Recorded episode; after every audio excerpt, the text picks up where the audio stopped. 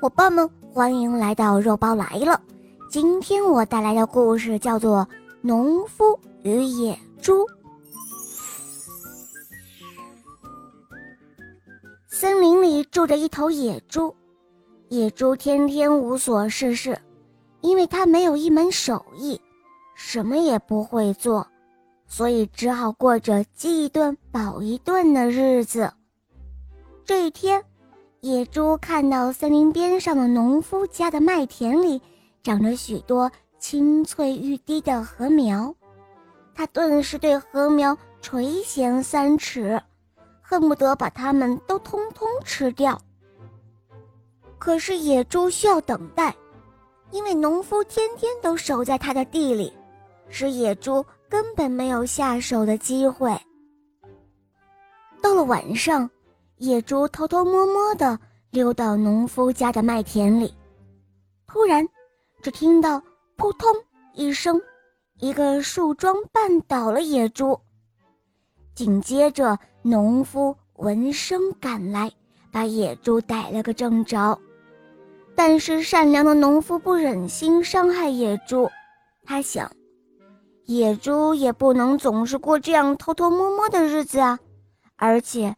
这样还会妨碍大家的生活，于是农夫就对野猪说：“你愿意悔改吗？你愿意自食其力吗？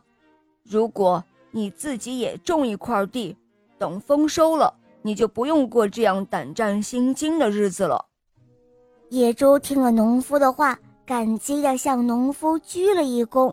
他说：“哦，我愿意，我愿意。”于是野猪就拜农夫为师了。农夫先是简单的向野猪传授了一点种地的技巧，然后野猪就自己回家拿着一本书，认真的研读了起来。几天之后，野猪就开垦了自己多年来一直荒废着的土地，然后在集市上去买来了种子。第二天，太阳公公跟月亮姐姐刚刚换了班，野猪就早早起了床，然后他将种子都撒在了地里。这时候，农夫也来了，他手把手地教野猪种地，先是翻土，然后挖坑，然后撒上种子，最后填土。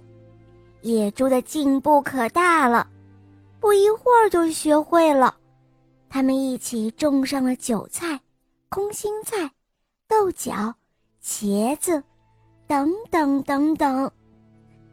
大约过了十来天，一棵棵绿油油的禾苗就钻出了地面。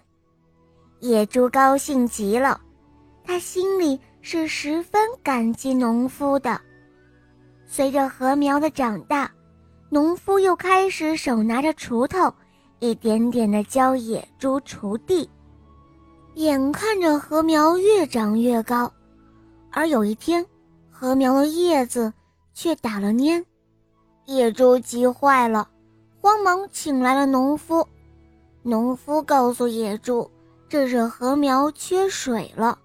接着，农夫回家拿来了水管，并将水管的一头。放进了小河里，清水就这样顺着水管一直流到了野猪的地里。